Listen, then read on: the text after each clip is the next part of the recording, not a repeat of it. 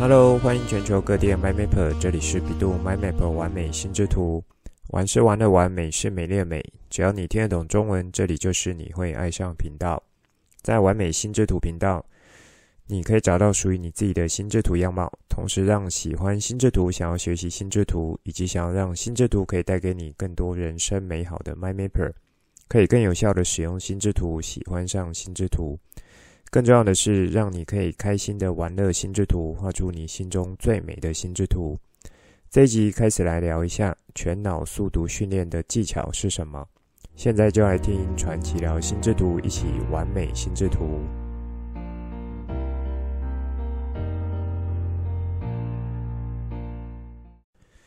今天就是一年一度的圣诞夜，在这里先和全球 MyMap 们说声圣诞佳节快乐。不管你目前人在世界哪个角落，在这充满感恩的节日里，都能平安顺心。今年台湾在这个节日前后，正好是蛮冷的时候，也让这个圣诞的气氛更加浓厚了。希望大家以及最爱的家人们、亲朋好友们，都可以收到满满的感恩祝福。经过一整年，不知道大家有没有什么特别值得回味或是回忆的事情呢？比如说，在经历了两年多全球疫情和经济局势的动荡，终于有和家人或是亲朋好友有个好好相聚的时光，算是有一点回到疫情之前的美好。或是说，今年有获得什么比赛奖项，或是说有学到什么样的技能，或是说有看了哪些好书，还是说在完美心智图频道这里有听到什么让你的思考和想法，因此有一点改变的地方，还是说原本在年初定定的年度目标计划里，那当执行到了年底，有落实完成的是哪些？或是说因为有一些变化而中断的？那或是说也有执行到一半的？这些很多很多，我觉得呢，这些其实都很棒。在这个岁末年终的时候，是蛮值得静下心来去沉淀一下。对过去一年做一些回顾，接着把这一年有做得好的拿出来自我鼓励一番，这些呢都是成长的轨迹。然后把这一年做得还不够的地方，看看有哪里是可以调整的，是不是有学到一些新的观念、新的技巧，然后用这些新的方式重新再去制定目标，为明年做准备。如果是老 MyMapper 们，应该有听我说过，我大概几年前开始会带着孩子在年终的时候画一张他们自己对于未来一年想要达成目标的心智图，这算是一种计划清单的心智图。如果以四种使用情境来说的话，比较像是专案管理式的心智图，也有结合一点创意思考形态的心智图。如果对四种情境还不太了解，的这种呃，算新加入的 MyMapper 们是可以去听 EP 三三三四这两集。那还有在其他节目主题，如果我有想到的话，也是会和大家做一下补充。每一年也就差不多在圣诞节左右，就是提醒自己还有孩子们，可以开始来构想明年一年自己想要完成的事情，然后想要定下的目标是什么。透过心智图的方式来呈现出来。好，过去两年我有针对圣诞节这个节庆主题有画过两张手绘心智图，那我有把这些连结放在节目当中，有兴趣的 MyMapper 就可以去做参考。这是一开始想和大家说的事情，也是最主要是和大家说一声圣诞快乐。在上周呢，和大家聊到我们家姐姐在整理错题笔记这个部分之后，有一位固定听我节目的朋友，也算是啊、呃，她目前是有差不多年纪孩子的一位妈妈，她就对这个点是蛮有兴趣的，所以她想要我再和她多聊一些，就是在我们家姐姐她在错题笔记整理的这个角度和方式。我想，这应该也是不少这个阶段孩子或是爸妈会有的问题。那我就在这边啊、呃，花一点时间做一下展开。我们先来想一下，为什么要进行错题笔记这件事情？因为做题目做错了，那背后原因是会有几个的。以前呢，在我们那个年代，我记得是我们老师如果是有错的话，就是一分会打一下，用这种负向增强的方式来让我们记住，下一次就绝对不能再错。那下次要怎么样可以确保不能再错呢？就是要想办法把它背起来，因为错了被打，这个记忆点实在太痛苦了，所以这有一点是要死背硬记去把它记起来的。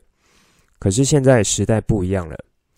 刚刚有说错做错题目背后的原因其实是很多的，那我觉得也是蛮复杂的。好，在我们家两个小孩从小考试的时候，分数我基本上是不会太在意，因为我觉得分数就是孩子自己的事情，如果考不好丢脸呢，也是他们自己丢脸，他们觉得不不丢脸或是没有差，我干嘛要替他们烦恼？因此呢，每一次两姐妹拿考卷回来要父母签名的时候，我其实都是蛮强调这个概念的，就是说分数是你们自己的，你们觉得 OK 就 OK。好，你觉得考十分你 OK，我也没差；你考五十分、考零分，OK，我也没差。你考到一百分，很高兴，我也替你高兴。好，大概是这样子。不过接下来我会做一件事情，而且这件事情是到。现在也都有持续在做的，就是会问他们说，这些错的题目是因为粗心而错的，还是因为不会而错的？一开始他们是会分不太清楚，但是几次下来之后，那他们也渐渐知道说，我要问他们这个问题的角度，那也可以比较快去抓到重点，说他们自己是因为哪一种原因而错的。好，那在这边又可以再做一些展开，比如说初心错的呢，就包含是原本会的，可是忘记，或是说看题目的时候没有看清楚，那或是说看题目的内容呢，可是却理解错误，这些都可以算是粗心而错的。因为不会而错的呢，就像是老师没有教到，所以不会；或是说在啊、上这个课进度的时候，可能刚好请假，然后后面复习的时候没有复习，所以呢也就不会。还有呢，像是题目出的范围啊、超出平常的理解太广等等的。那说到这边，有没有 MyMapper 们脑中是有浮现一些心智图的阶层架构？还有从分类技巧切入的角度呢，就是我刚刚说的这个呃错题会有这两大类：粗心错和不会错，以及接下来说的这一段内容。这个呢等于就是把错题原因当成是中心主题，就是心智图的中心主题。那再来就是分作两大主要枝干：粗心以及不会。接着又各自展开延伸的阶干和。这个职层呃阶层，如果在我刚刚说这一段的时候，脑中有跟着浮现，而且也有类似的分类角度和阶层架构的话，那我就要恭喜你，因为表示你们的心智图法内化有到一定程度了。如果还没有也没有关系，就持续的练习。所以经过这这几年下来的训练呢，他们其实已经蛮清楚知道自己。是什么样的原因造成？那因为知道原因，要去找到对应的解决办法，就会比较有效率。这有和我在节目中带到说，爱因斯坦在思考一个重要问题的时候，其实是会花很大部分时间去思考问题的范围，然后把问题定义清楚。当这些都清楚了，解决方式其实也就很清楚了。因此，我可以说在。啊，他们还在学生阶段的时候，先帮他们去养成这种面对错误和失败的情况，怎么样去找出原因的方法，是可以用比较有系统和逻辑的方式去找的。那当这些概念逐渐变成他们的思考习惯时候，以后当他们自己碰到学习上面的挫折，在复原和校正的能力上面就会比较强韧。这其实也是一种帮助他们在自主学习能力养成上面蛮重要的一个环节。好，那拉回来，在错题笔记这件事情，也是因为这样的出发点，形成错误的原因有不少。因此呢，有先做好一些整理和厘清的时候，错误的原因在哪里？之后在做错题笔记的同时，就可以因应不同的原因点，去做出不一样的错题笔记内容。比如说是属于粗心而错的这样子内容，就表示说在这个学习的环节上面，可能是记忆是不太牢固的。那针对这些环节去做对应笔记内容的时候，就可以像呃这个心智图法中的去透过图像和色彩，把重点或是容易忘记的地方再去做凸显，因为图像或是色彩是大脑更容易去产生印象，还有吸引大脑或是说吸引目光，等于是用这样的角度来去做辅助的。好，那在这里呢，呃，之前有提到像笔记术或是记忆术的几个单集，也是有在这方面有展开更多的内容。那有兴趣 MyMapper 就可以再回头去听这些相关的单集。如果说是因为不会而错的，就比较像是理解这个角度的切入，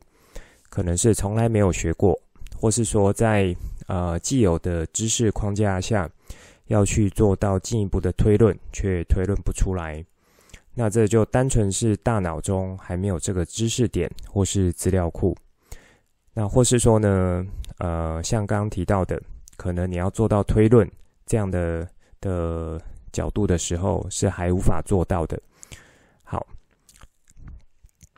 像以这样子的一种错题的话，我觉得就是要从基础重新去打底，把这个知识点建立起来。同时呢，在建立的时候是可以纳入原本的知识系统中，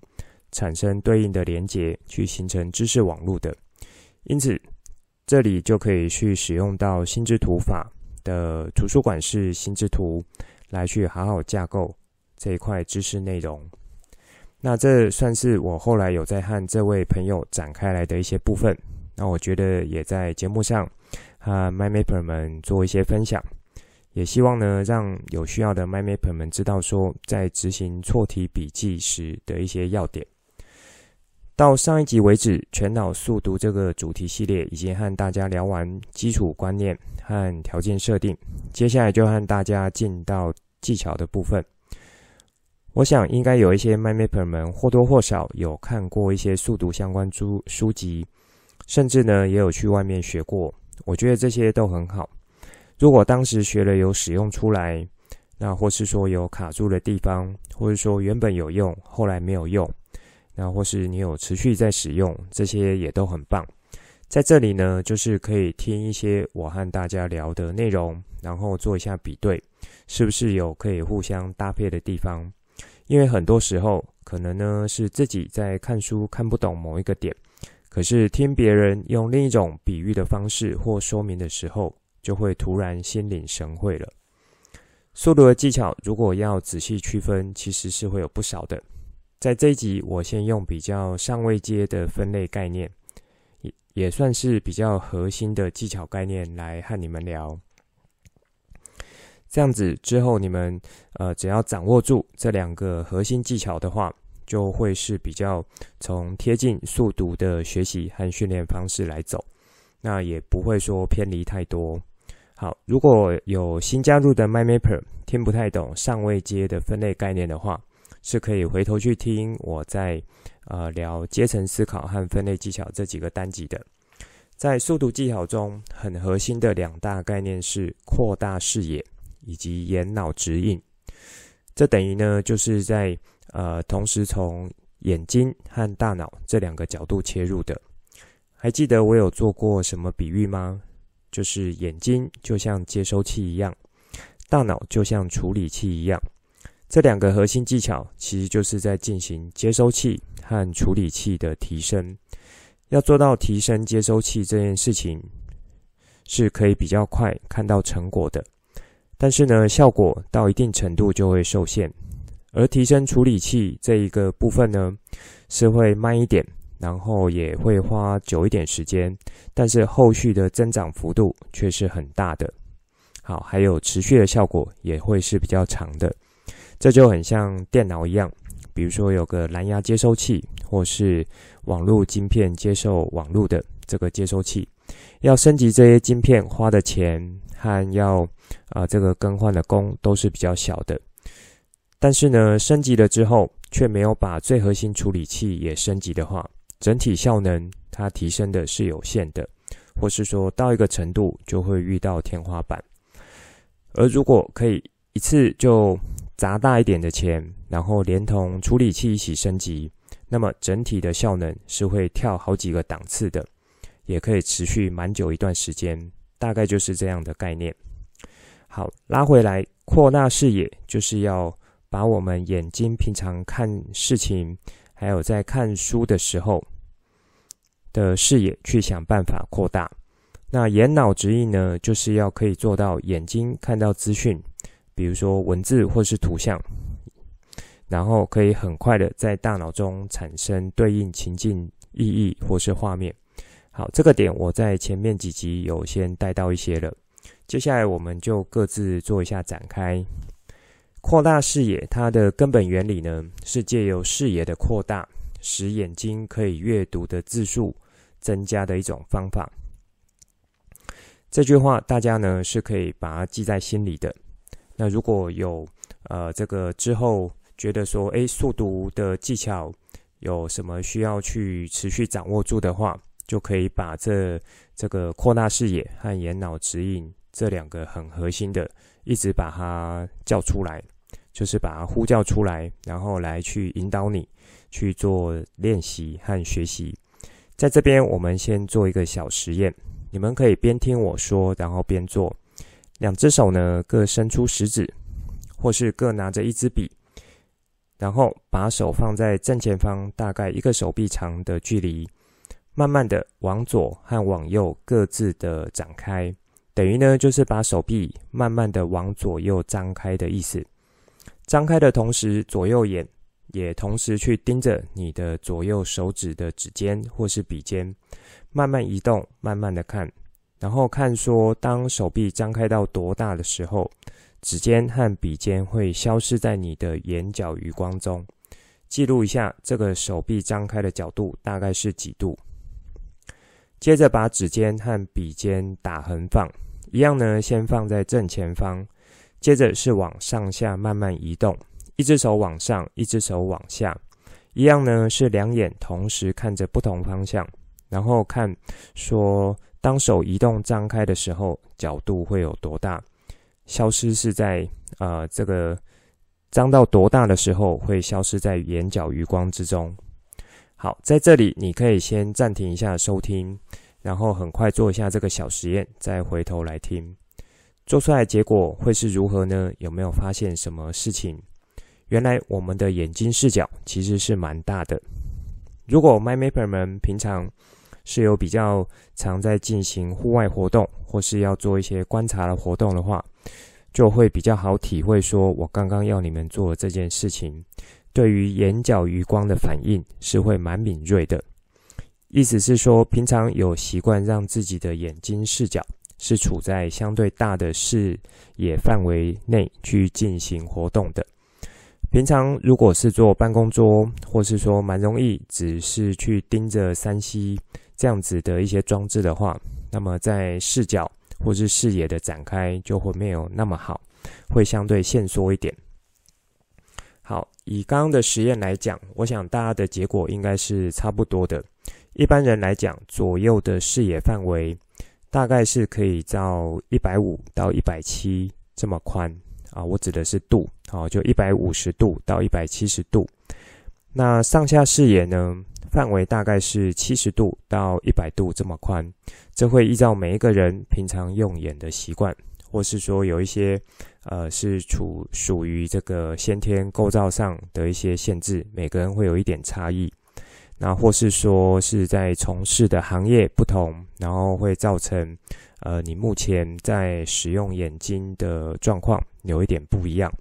这些都没有关系，就是当你先理解之后。也知道自己的状况，那再来是愿意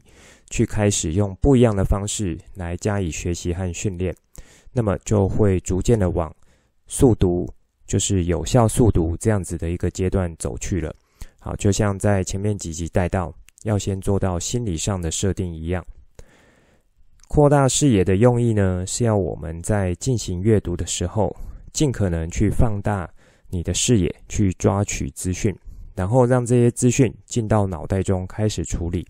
还记得我们眼睛是什么功用吗？答对，就是接收器的功能。可以一次接收的量的多寡呢，就是会影响整体效能的其中一块。当然，一开始练习的时候会有一些不习惯。因为可能过往的经验和学习方式是要我们去聚焦在一个蛮小的范围上，或者说是要注意到当下眼前的东西。久而久之呢，其实视野就会习惯只看眼前的东西，那么连带大脑呢，也就只有处理眼前所看到的东西，而从眼角余光接收进来的，反而却没有去好好处理的。这边我岔开来讲一个蛮有趣的心理学实验。叫做为什么没有看见大猩猩？好，这个和视野有关系，也和大脑处理资讯是有关系的。有兴趣的 MyMapper 可以去这个 YouTube 找一下相关的影片，就是打这个名称就可以了。那在这边我很快讲一下这个实验，就是说找来一群学生去看一段录制好的影片，影片中呢有穿白色衣服和黑色衣服的篮球员。接着要这群学生去仔细计算，说穿黑色衣服的球员他们的传球次数是多少？因为有先下了这个明确的问题指令，因此不少人在看影片的时候都很专注在计算穿黑色衣服球员他们传球的次数。但是这个影片的实验却在进行一半的时候，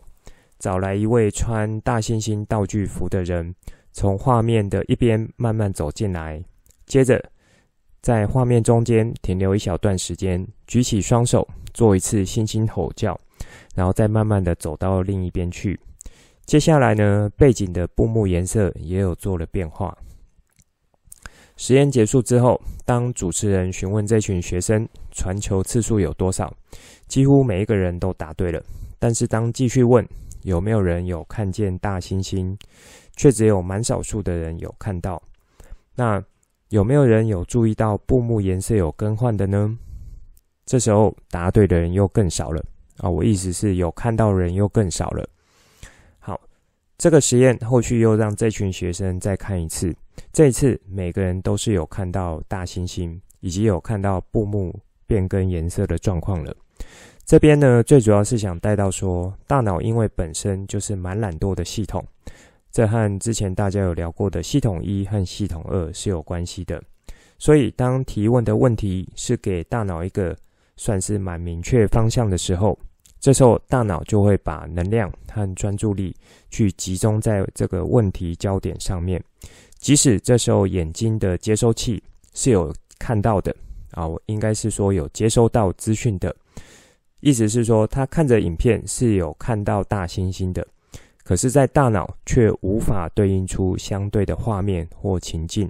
所以他也就会判断说，刚刚完全是不知道有大猩猩这个角色出现的。这个蛮有趣的心理实验呢，是可以让啊、这个 MyMapper 去看一下的。那或许你之前也有听过或是看过了。好，在这里呢，呃，是要告诉大家说。在这个实验提到的这个眼睛视角的问题，就是视野的问题。那人类的视野，或是说视角呢，它作为接收器，是可以无差别的去接收资讯进到脑袋的。可是能否在脑袋中去产生出对应的意义，或是说对应的画面，让大脑觉得说，哦，原来就是这个东西。这一段呢，反而会是差异的地方。好。那么拉回来，即使当我们知道，呃，我们大脑特性是这样，我们还是要在这个接收器的这个部分，可以尽量的去做到学习和练习，以及提升敏锐度。这样子在之后可以进到处理器的部分，也就是我们大脑的时候，也可以有更好的效能展开。那么实际上，在练习扩大视野的时候，应该可以怎么做呢？这边有提供几个方向。首先是要啊、找一本平常有在看的书，这里建议是已经看过的，也就是从你比较熟悉的书，或是说比较啊、这个轻松一点的书来着手。我指的是一开始，好，那以及呢，这边会建议说是从纸本练习开始，也就是说，呃，先以纸本书为主，而不要用电子书。为什么呢？这边稍微岔开来讲，有一些新的研究有发现，读电子书，即使是那种专门的电子书阅读器，和传统翻书这种形式比起来呢，透过纸本方式来阅读，在大脑留下的刻画深度是会比较深一点的。当然，因为电子书的发展和技术进展是会越来越进步和越来越多元。最早呢，我觉得电子书的呃出现是为了适应说要做到无纸化、电子化和以及方便性，可是却没有注意到说在理解和大脑刻画深度这部分带来的影响。也因此呢，当普及到一个程度，才有另一个原本可能是呃没有那么大的问题，逐渐累积起来，成为一个大家觉得应该要重视的问题。这时候。或许就会促进一些新的技术，或是新的科技进展。这个在我看来算是不错的事情。好，因为有问题的产生，才会有进步的可能。那在这边呢，啊，我主要想带给大家的是说，我们在练习阅读和速读这件事情的时候，先回归到纸本的方式。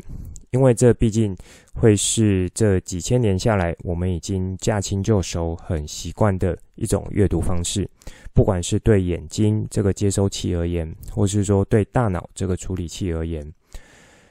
好，那读数位文章的部分之后，我再呃看有没有什么单集的内容呢，去做一下介绍。我们这边就先聚焦在一开始的这个技巧，怎么样来调整好。所以，我们看书或看文章的时候，试着呢，先去抓半页或是一页的内容，或甚至你觉得你的视野是可以掌握到跨页，也就是翻开来两左右两页这样的内容也都可以。好，但是呢，就是呃，可以循序渐进的，或是说依照文章的难易度来去做一下进行，以眼睛。眼角余光的方方式去抓到这个半页、一页，或是说跨页的范围，让眼睛习惯用这样的方式来去做阅读。一开始可能会有一点不太习惯，因为平常已经习惯，呃，是从比较小范围来看的。但是这里呢，就是先让大家尝试往外扩张一下，在这样的基础之下呢，去做到平常的阅读。先从这里开始练练习起，一阵子之后会发现说，因为眼角余光的视野有一直处于比较大的状态，那么当阅读的时候是可以蛮快，一个部分接着一个部分去走下去的，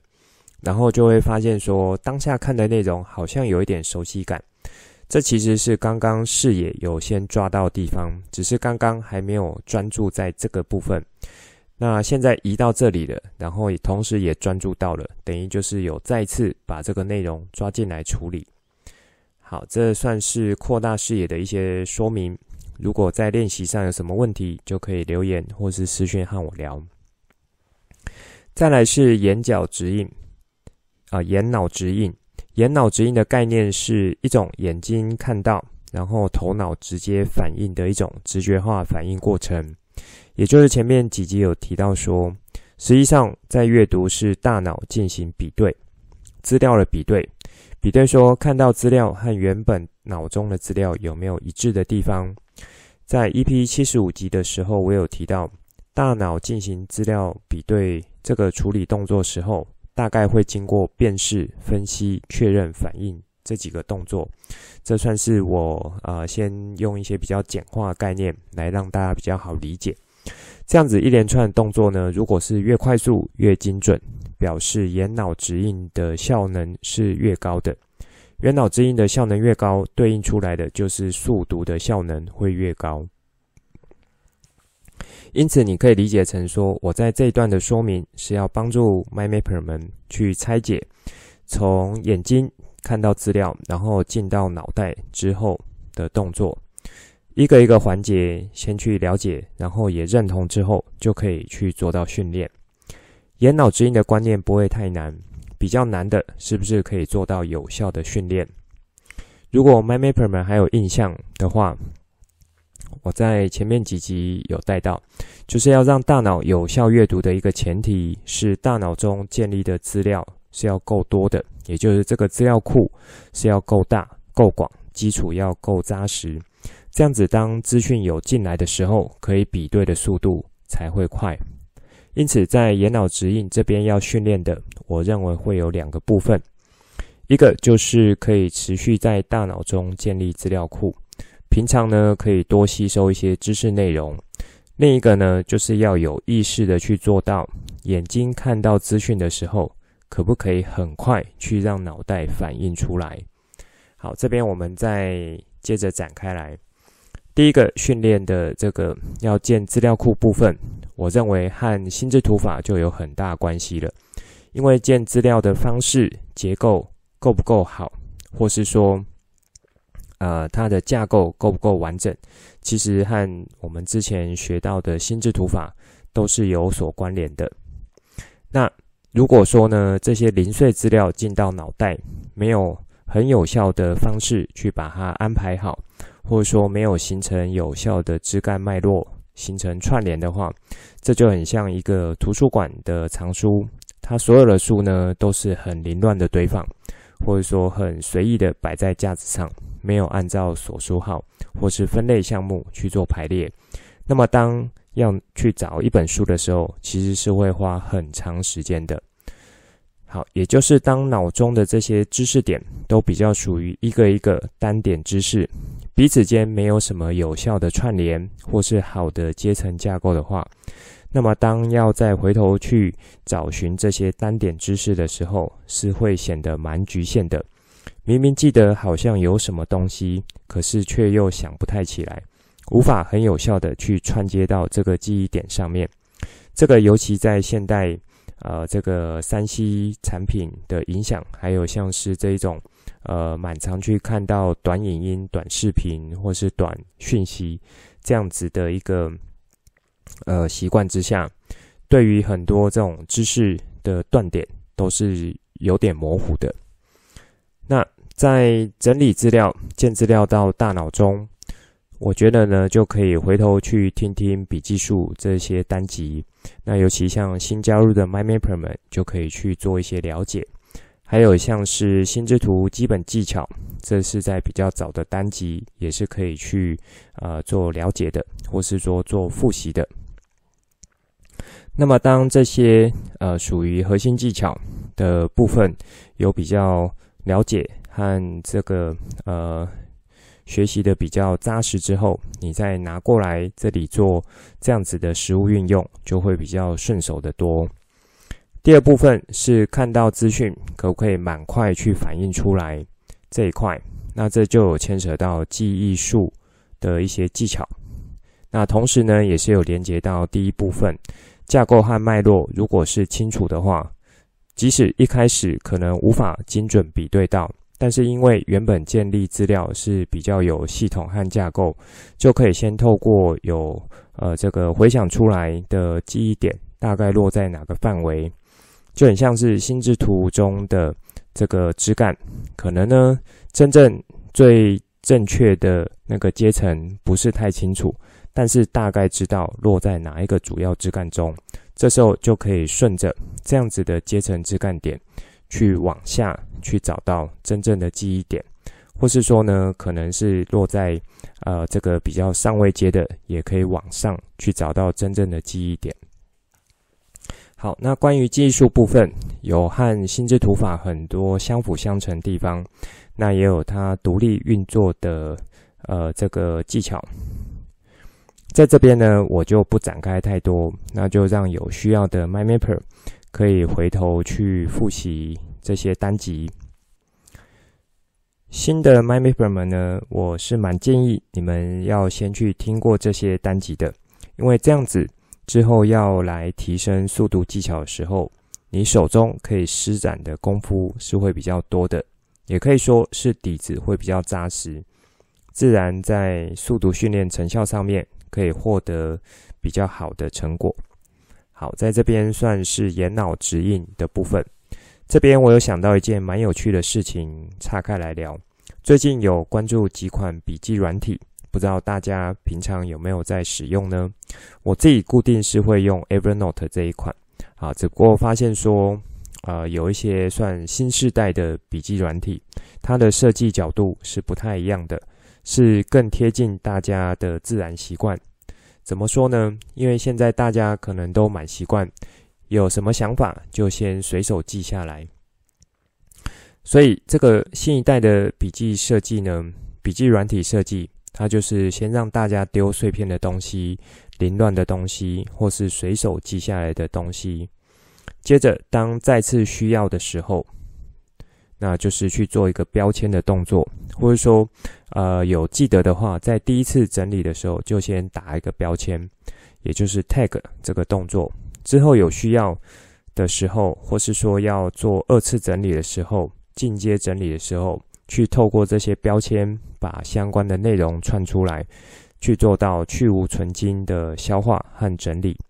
这个设计角度我觉得蛮好的，是比较符合现代人，因为资讯爆炸，觉得想要吸收多，但是又不知道怎么整理，然后往往呢一开始都会先丢一大堆，呃，算是蛮杂乱的东西。因此，它借由设计出一个标签功能，还有这个运作机制，然后呢，是可以让大家用比较呃贴近现代的习惯这样的方式来去做处理的。那我觉得这个运作机制背后，它是有一个前提的，就是要透过标签去做到搜寻这件事情，是必须要很强大，而且要很精准的，不能出错。否则连接到错误的东西，那么就会带出错误的内容。在这里的标签机制，我认为是很像心智图法中的关键字技巧。不知道 MyMapper 们有没有意识到呢？如果有意识到，那我要恭喜你；没有意识到也没有关系。好，因为这个关键字技巧就是去浓缩出原本内容，呃，想要代表的一种像是摘要的东西。所以在这里，标签的机制呢，意思就是，当我透过这样标签机制，它是可以去拉出背后一整串的内容。也就是在心智图法中，我如果透过关键字这样子的一个技巧，那它背后所代表的就是呃一整串相关的内容。好，我觉得关于这种新一代笔记软体的出世是蛮好的一件事情。如果是已经跟着学过来。的这个 MyMapper 们在面对这些新的工具或是技术也好，相信都是保持乐观开放态度的。因为学习心智图法和六顶思考帽带来的训练效果，就是可以让我们有一种弹性，同时也有一个清楚脉络和架构的思考系统，来支撑我们去面对各种学习上面、生活上面或是人生上面的挑战和困境。所以我们就持续观察，保持开放和弹性的心态，因为时代的进步、技术和技巧的演进，本来就是会更好的。像之前有提到，我们学习一件事情，学习步骤是不能省，可是呢，是可以找到方法去加速的。或是说，因为科技进展，原本几个步骤会被整并起来，实际上要经过的流程是一样，但是整体学习步骤是减少的。也就代表着学习速度是加快的。那我认为这些对学习者来讲都是一件好事情。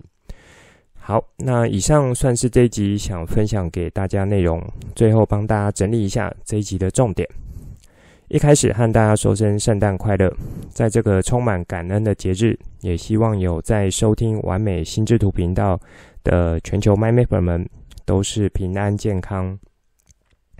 接着和大家小展开一下错题笔记这件事情，因为上周有位固定听我节目的朋友，也同时有这个年纪孩子，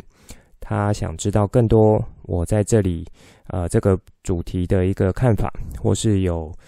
哪一些比较实际的做法，所以在这边我就和大家分享说，我们家从小对于考试错题这件事情的一个做法，基本上我是都会让孩子知道说，啊，分数是他们自己必须要去关心和在意的，不是父母的事情。那身为父母呢，我们关心的是他们在错题上面背后的原因是什么，去帮助他们去厘清和了解之后，然后可以让他们下一次碰到类似问题或是类似状况的错误时候，可以去建立起来一种自动校正的能力。这一点算是我觉得在养成自主学习能力上面蛮重要的一个环节。接着，在这集内容中，我带大家呃关注全脑速读的技巧。一个很核心的是有两个部分：扩大视野以及眼脑直印。这也算是整个全脑速读技巧中比较属于上位阶的分类概念。这边有简单比喻：要升级电脑的话，单纯只升级接收器，或是说连同升级处理器所带来的效果差异。扩大视野呢，我有请大家做个小实验，确认我们的视野其实是可以很宽广的，以及呢有带到有趣的心理实验，就是啊、呃、为什么没有看见大猩猩？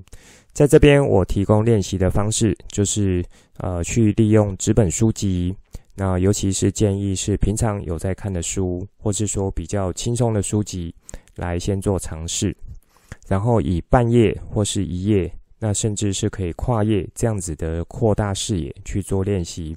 但是呢，同时维持平常阅读时的焦点。练习一阵子之后，看看有没有一些变化。在扩大视野练习这部分啊，我建议是从纸本下手，因为这和我们长期下来的习惯，还有呢，在比较新的研究中发现到，透过读电子书和读纸本书，对大脑刻画深度的差异是有一些不一样的。这里算是一点小提醒。接着，在眼脑知音这部分，有一系列从辨识、分析、确认、反应这些动作而来呢，我就提供了两个部分练习，啊、来和你们聊。一个是持续在大脑建立基础的资料库，这一段我认为和心智图法的基础学习和核心技巧有关。第二部分是有意识的去做到，眼睛看到资讯的时候，就要可以马上反映出来，这段和心智图法的架构、阶层脉络有关，以及呢和记忆术的技巧有所关联。好，最后呢是有岔开来聊一下关于这一最近呢，我知道一些新的笔记软体部分，我的看法会是什么？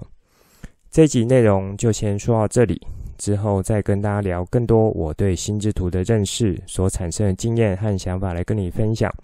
带你一起重新认识心之图，一起喜欢上心之图。大家圣诞佳节愉快！希望你会喜欢今天的节目。本节目是由百度 My Map 完美心之图制播，我是传奇，也可以叫我扩曲。欢迎你听了之后有什么新的想法与角度，可以跟我互动，画出心之图或是留言来跟我分享。节目当中附上官网、脸书还有 LINE 社群资料，以及这一集我想和你分享的心之图作品，欢迎随时透过这些地方来和我做互动。如果你也喜欢这个频道，觉得我分享内容对你有帮助，也觉得对你的亲朋好友有帮助，记得帮我订阅、给爱心，把这个频道分享出去，邀请他们一起来享受心之图的美好。我们下次见，拜拜。